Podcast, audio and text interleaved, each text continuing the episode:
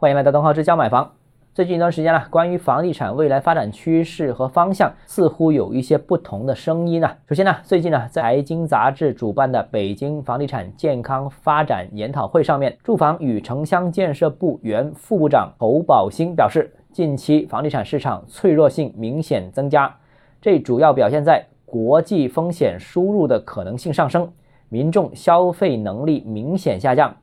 地方政府财力明显萎缩，头部房企供给能力明显衰退，货币和财政政策作为空间明显减少，对房地产形势千万不能乐观。现在房地产市场非常脆弱，要增强房地产市场韧性，房地产一定要健康稳定发展，要防止对市场直接或间接出台不利的政策。那从支持房地产市场尽快走出低迷、恢复正常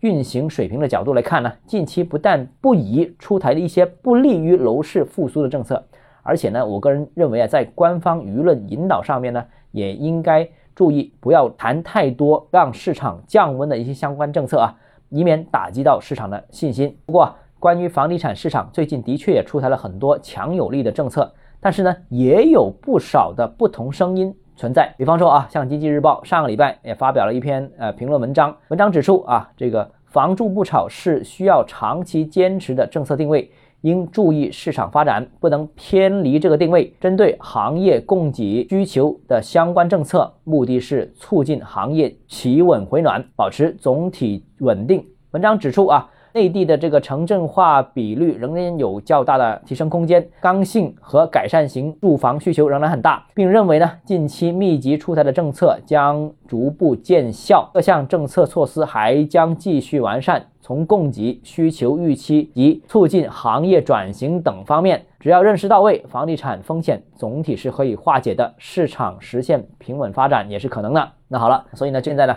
在官方的。不同的领域里面，关于房地产后续应该是房住不炒为主呢，还是呃复苏市场为先呢？这个存在不同的观点。那至于这两个观点，我觉得应该怎么考量和平衡，我们明天接着跟大家讨论啊。好，如果你个人购房有其他疑问想跟我交流的话，欢迎私信我或者添加我个人微信，账号是教买房六个字拼音首字母小写就是微信号 d h e z j m f。我们明天见。